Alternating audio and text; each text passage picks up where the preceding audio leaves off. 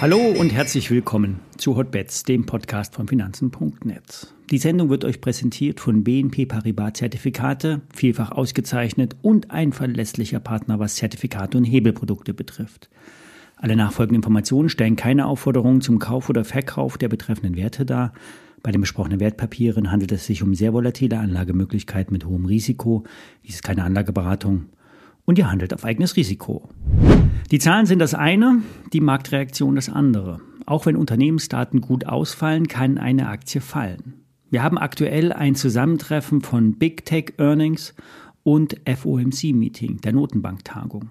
Die Märkte gehen insgesamt von sechs Zinssenkungen der Federal Reserve aus. Das ist viel und müsste auch einen Grund haben. Entweder etwas ist im Geldsystem gebrochen oder die Notenbank ähm, muss gegensteuern, weil die Wirtschaft abschmiert. Beides ist möglich. Das Refunding-Programm läuft bald aus. Hier können die Banken nämlich ihre Anleihenbestände zu 100 Prozent Nennwert bei der Notenbank hinterlegen und Liquidität ziehen. Das verhinderte einen Dominoeffekt nach der Pleite einiger US-Regionalbanken. Diese kamen in einen Strudel, nachdem massiv Gelder abgezogen wurden und Anleihenbestände deutlich unter Nennwert verkauft werden mussten. Und dieses Refinanzierungsprogramm der US-Notenbank läuft im März aus. Zum anderen ist der Zins an sich zu hoch für den Haussektor, für die Verbraucher und auch für die Unternehmen, die eine Refinanzierung brauchen. Es könnte also eine politische Motivation geben, die Zinsen zu senken. Wir sind im Wahljahr und im November wird der nächste amerikanische Präsident gewählt. Bisher ruht das ungewöhnlich starke Wirtschaftsumfeld in den USA auf Stimulusmaßnahmen von Seiten der US-Regierung. Es gibt enorm hohe Steuergeschenke, wenn in den USA investiert wird, Produktionskapazitäten aufgebaut werden. Vom Tech-Boom profitieren mehrheitlich amerikanische Unternehmen und die verdienen prächtig. So war es auch gestern bei Microsoft und Alphabet zu sehen. Starkes Umsatzwachstum und vor allen Dingen auch Gewinnwachstum. Nur beim Ausblick gab es zu moderate Töne vom Markt. Mehr geht aber nicht. Milliardenfirmen können sich nicht ständig verdoppeln. KI-Tools schieben zwar die Umsätze an, Microsoft integriert hier Abo-Modelle in die Standardsoftware. Google arbeitet im Serverraum bereits intensiv mit KI-Tools. Die Suchabfragen ziehen immer mehr Traffic an und damit auch Werbung. YouTube brilliert bei der jungen Generation. Es wird überhaupt kein Fernsehen mehr geschaut. Shorts werden nur noch gewischt. Es gibt sowas wie früher ist das Zappen, ist heute das Wischen auf dem Handy. Aufmerksamkeit, die Aufmerksamkeitslänge nimmt radikal ab. Nur die Kids, äh, nicht nur bei den Kids. Ich stelle übrigens auch an, seit ein paar Tagen auch ein paar Videos auf TikTok ein. Hier werden in wenigen Minuten 700 bis 900 Aufrufe gezählt. Wie wertvoll das ist, ist unklar, ziehen aber auf jeden Fall Traffic an. Traffic und Leistung, KI-Leistung kosten aber auch viele Dollar.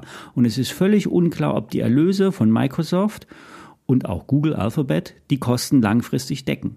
Man kann dann die Abschreibung der Server etwas strecken, um den Gewinn zu pimpen. Doch das sind alles nur Zahlen, keine neuen Fakten. Buy the rumors, sell the fact. Das ist nicht nur eine hohle Phrase an der Börse, es ist normal, dass nach guten Zahlen die Gewinne mitgenommen werden. Microsoft wird in Richtung 400 Dollar erwartet. Bei Alphabet, der Google-Mutter, wird sich zeigen, ob die 20-Tage-Linie halten wird. Spätestens dann müsste die Aktie wieder drehen, um den Abwärtstrend nicht zu brechen. Bei Apple, da setzt die Verkaufswelle schon vor den Zahlen ein. Die kommen nämlich am Donnerstag erst nachbörslich. Der Verkaufsstart der Apple Vision Pro kann hier sicherlich nicht helfen.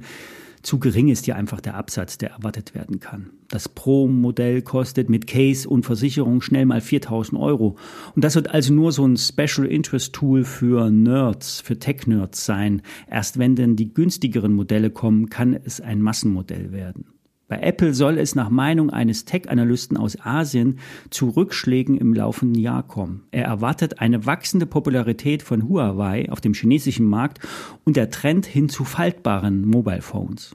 Der Analyst blickt auf Daten aus der Lieferkette und erwartet einen 15-prozentigen Rückgang der iPhone-Auslieferung. Angeblich sollen die iPhone-Auslieferungen in China auf Wochenbasis zuletzt um 30 bis 40 Prozent gesunken sein.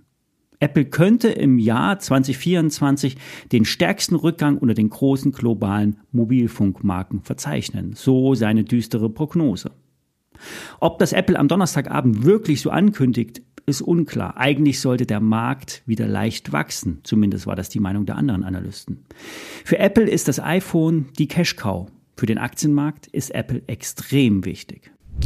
Der DAX, der versucht weiterhin am Allzeithoch zu knabbern. Der Nasdaq dreht aber jetzt schon mal nach unten. Dem würde sich der DAX nicht entziehen können. Auch wenn die Tech-Lastigkeit sehr gering ist, dreht das Sentiment, dreht auch der Markt. Im Trade der Woche nehme ich wieder einen Discount-Put rein, denn Put-Absicherungen sind derzeit extrem günstig. Würde der Markt wieder mehr Volatilität bekommen, würde der Put allein dadurch schon teurer werden. Ich erwarte für die nächsten vier bis sechs Wochen einen Rücksetzer. Das ist begründet in der Saisonalität. Historisch gesehen fallen nämlich vor allen Dingen die amerikanischen Indizes in den Monaten Februar und März. Erst Ende März setzt normalerweise die Frühjahrsrallye ein, bis in den Mai. Klar kann diesmal auch alles anders sein. Doch bekanntlich sind das die teuersten Worte an der Börse. Es gibt Wahrscheinlichkeiten und Regelmäßigkeiten, auf die Trader schauen. Das Papier, was ich herausgesucht habe, hat eine Laufzeit bis Ende September. Die Rendite würde theoretisch 50 Prozent betragen. Den Discount Put mit der WKN Paula Emil 9, Siegfried Bertha Emil will ich aber nur ein paar Wochen halten, um mit einem überschaubaren Risiko die Abwärtsbewegung mitzunehmen. Die ISIN stelle ich euch in die Show Notes. Bis Freitag, Wer es bis dahin nicht aushält, der kann gerne morgen bei Tell Me reinhören, dem Schweizer Trading Podcast. Alles Gute, viele Grüße.